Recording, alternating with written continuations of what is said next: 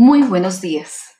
Hoy es 14 de febrero del año 2021 y les doy la más cordial bienvenida a un nuevo capítulo del programa Pedagogía del diseño y las diversas teorías, tendencias y enfoques de la educación en y con tecnología, elaborado por la maestrante en educación Nancy Astrid Barón López, bajo la dirección de la doctora Jenny Castro en el contexto de la Universidad Nacional Abierta y a Distancia, UNAD.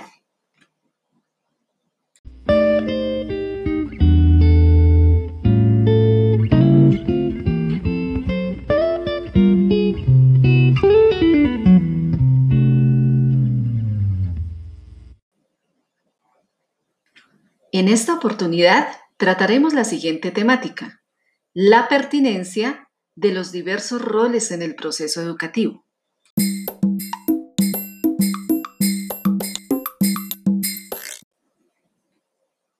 Como individuo que forma parte de una sociedad, se debe reconocer y aceptar la realidad de globalización que se ha generado con el avance de las tecnologías, de la información y la comunicación TIC, y con ello el surgimiento de comunidades y redes mediadas por las tecnologías de la comunicación, con lo cual se ha trascendido los límites geográficos y culturales. Es así como el concepto de red ha cobrado gran fuerza.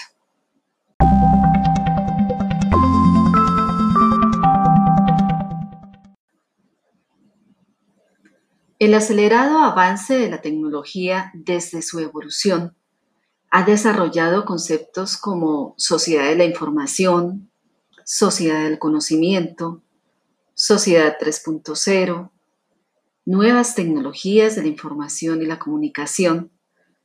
¿Pero a qué hacen referencia y cuál es su incidencia en el ámbito de la educación?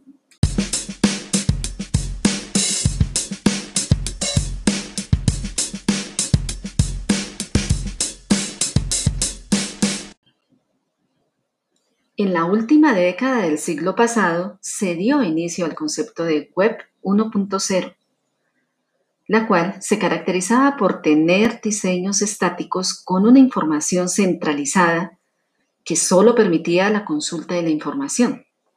De aquí el concepto de sociedad de la información o Web 1.0, ya que las personas recibían datos de manera indiscriminada, de manera masiva, pero sin que ello fuera garantía de adquisición de conocimiento.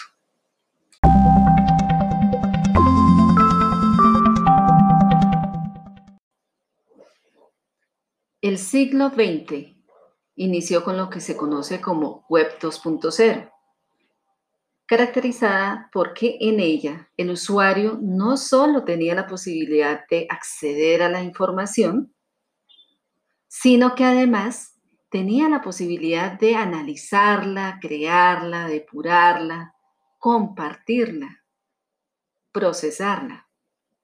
Aquí es cuando se relaciona con el concepto de Web 2.0 o sociedad del conocimiento, ya que los usuarios cambian su papel que para ese entonces era muy pasivo, simplemente se limitaban a recibir información, ya entonces el usuario adopta un papel activo, caracterizado por interactuar con otros usuarios gracias a la generación de comunidades, redes sociales y demás herramientas conocidas como Web 2.0, como blogs, Wikis, tags, logrando de esta manera un trabajo colaborativo para la construcción de conocimiento. Y esta es precisamente otra de las características de esta nueva sociedad del conocimiento, que es eh, hacer énfasis en un trabajo conjunto, en un trabajo en grupo, en un trabajo colaborativo, cooperativo, haciendo uso de los medios y herramientas TIC para poderse comunicar sin importar la ubicación geográfica de cada uno de los usuarios.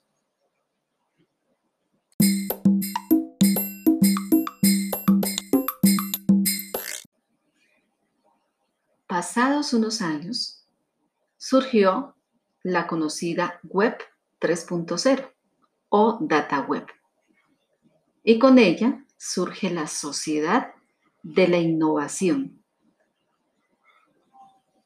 Esta se caracteriza porque en ella se abren espacios no solo para interconectarse, sino para colaborar, pero utilizando espacios tridimensionales. Ello, por supuesto, va a impactar a generar cambios a nivel social y tecnológico. Y surge entonces conceptos como el de nomads. Este fue utilizado para hacer referencia a aquellas personas que se caracterizaban por ser creativas e innovadoras en, en multientornos. No era un solo entorno, eran multientornos en su manera de trabajar con distintas personas y distintas herramientas, haciendo uso además de una web semántica, las cuales son tareas que se realizan en la web y que además buscan diseñar tecnologías que permitan la publicación de información clara, pero para ello hacen uso de aplicaciones informáticas.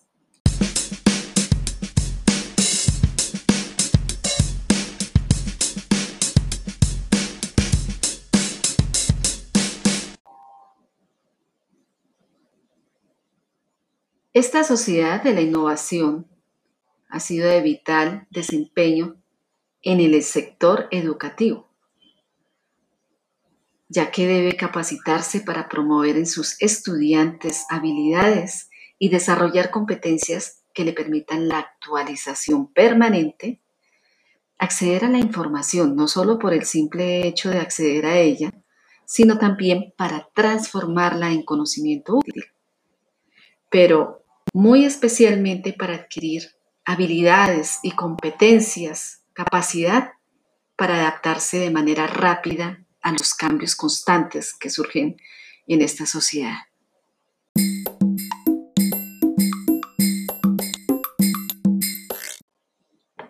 En este mismo sentido, es de comprender la importancia de desarrollar un pensamiento de diseño con un enfoque crítico que propicie la adquisición de habilidades y competencias en la solución de problemas, pero ante todo en la capacidad de afrontar las situaciones y contextos generados por cambios abruptos.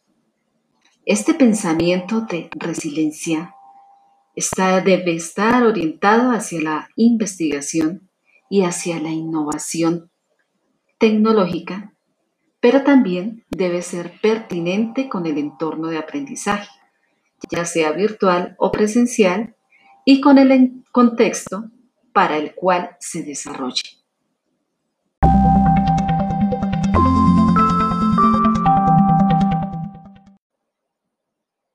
Como señala Salinas Ibáñez en el 2016, citado por Castro en el 2020, a propósito de la investigación basada en diseño, la característica fundamental consiste en la introducción de un elemento nuevo para transformar una situación o un problema.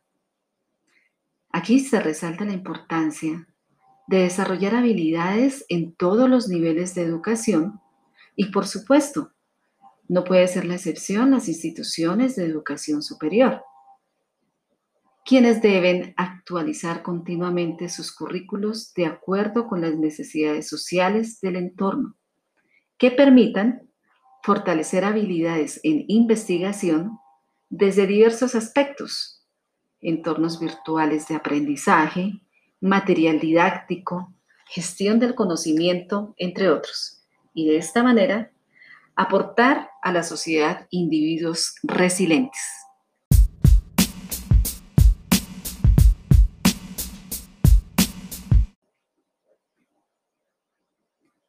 Se ha hecho evidente en situaciones como la actual pandemia que la falta de preparación en esos aspectos ha conllevado a una desesperada adaptación de entornos virtuales de aprendizaje y herramientas tecnológicas diseñadas originalmente para un contexto diferente, con lo cual se han generado otras situaciones problemas, como bien señala Cabero y del Carmen Llorente en el 2010, formar al alumnado no para la reproducción, sino para la creación. Debe, por tanto, tender hacia una escuela 2.0 que sería aquella que teniendo en cuenta las nuevas características de los alumnos y las posibilidades de las nuevas herramientas de comunicación que se han originado en la red, se plantea una nueva forma de actuar y de replantear el hecho educativo. A grandes rasgos, supone pasar de centrarnos en la transmisión de información a la construcción del conocimiento. Página 5.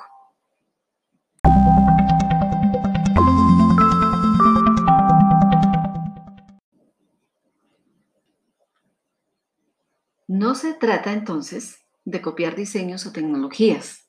Se trata de construir diseños a la medida, haciendo uso de la tecnología, con un gran sentido pedagógico y con pertinencia. Por ejemplo, existen recursos educativos digitales que funcionan muy bien bajo la modalidad online. Pero si tenemos en cuenta algunos contextos de nuestra geografía nacional, en los que muchos estudiantes tienen dificultades de conectividad.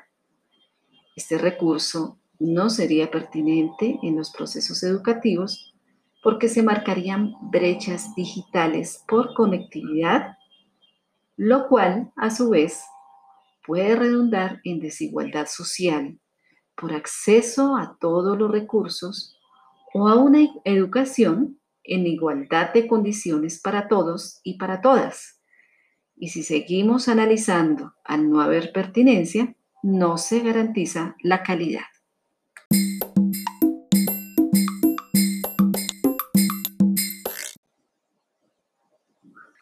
En este punto, traigo a colación el cuarto objetivo de desarrollo sostenible establecido por la CEPAL en su Agenda 2030, según el cual se debe garantizar una educación inclusiva y equitativa de calidad y promover oportunidades de aprendizaje permanente para todos.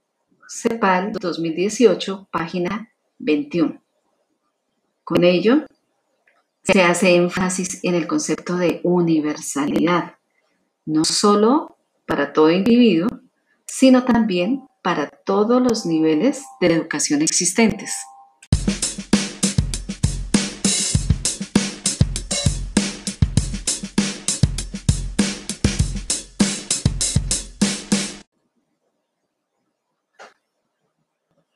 En cuanto al uso de recursos didácticos, también es importante seleccionar de manera ética y concienzuda los recursos. Para el caso, tomar los ya existentes en la red. Pero más importante aún, en los procesos de enseñanza, es desarrollar en el estudiantado un pensamiento crítico en cuanto al acceso y la selección de la información ya que no todas las fuentes son confiables.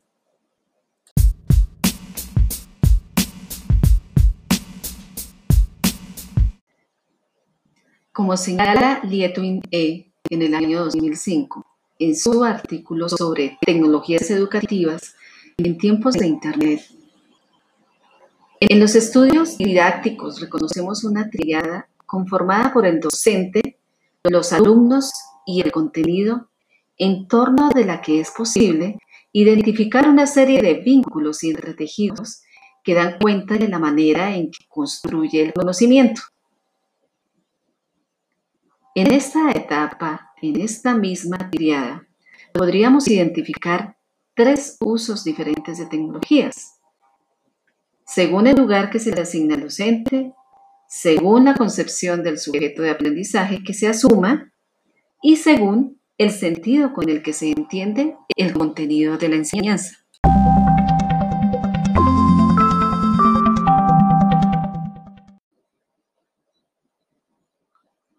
A propósito del último uso que menciona Lietwin, el cual hace referencia al contenido, es que gracias a la tecnología se ha abierto una amplia gama de posibilidades, tanto para los docentes como para los estudiantes y le ha dado a los procesos de enseñanza-aprendizaje un manejo más dinámico. Lo cierto es que el impacto de las TIC en la educación han transformado todos los aspectos, desde la concepción del aprendizaje, pasando por los procesos de enseñanza-aprendizaje, transformando los escenarios físicos a escenarios virtuales y, por supuesto, las necesidades de los estudiantes, que son muy diferentes a las de las anteriores generaciones, asumiendo un papel mucho más activo por parte de las actuales generaciones y construyendo inteligencia colectiva a partir de su interacción con los demás de su generación, haciendo uso de las tecnologías de la comunicación, de la información y de las comunidades que con ella han surgido y las redes.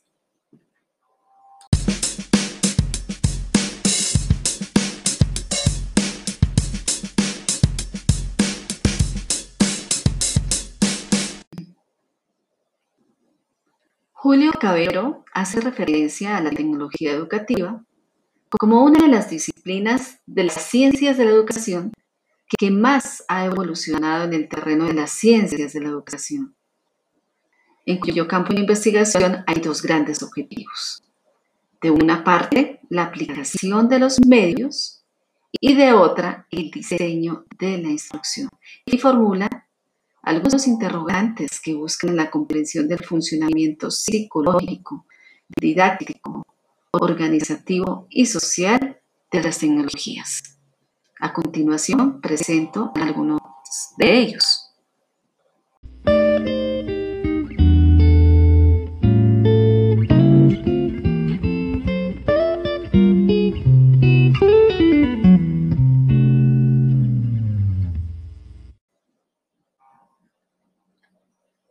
Cómo diseñar los recursos didácticos para que se adecúen a las características de los estudiantes. Cómo facilitar un enriquecimiento cognitivo de los estudiantes mediante el diseño de tecnologías de formas específicas. Cómo crear escenarios enriquecidos de aprendizaje cómo comprender la significación que los contextos virtuales o analógicos tienen en el comportamiento psicoeducativo de los medios,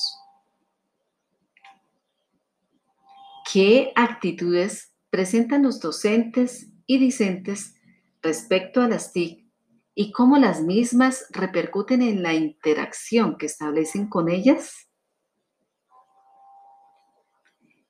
En qué criterios los docentes se apoyan para tomar decisiones respecto a la incorporación de las TIC a la práctica educativa y hacia formas concretas de movilización en la enseñanza?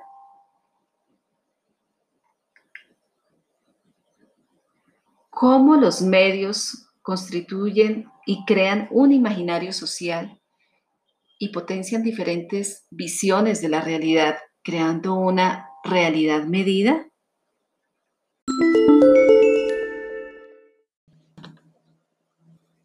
Para concluir, la actual situación de pandemia es una muestra de la necesidad de aceptación de las tecnologías en todos los aspectos de la sociedad y en nuestro caso, todos los roles del ámbito educativo debemos desempeñar nuestro papel haciendo uso de la tecnología pero con un criterio de continuo aprendizaje, de investigación, pero ante todo de diseño. Diseñar para crear soluciones reales que se apliquen de manera eficaz y eficiente en el contexto real dentro del cual nos encontremos.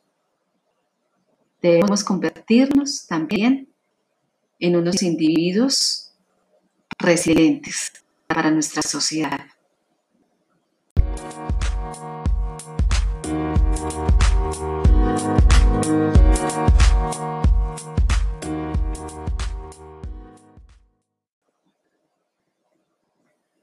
Llegamos así al final de este podcast. Gracias por su compañía. Los dejo con una frase de Bill Gates. La tecnología es solo una herramienta. En términos de llevar a los niños a trabajar juntos y motivarlos, el profesor es el más importante. Hasta una nueva oportunidad. Muchas gracias.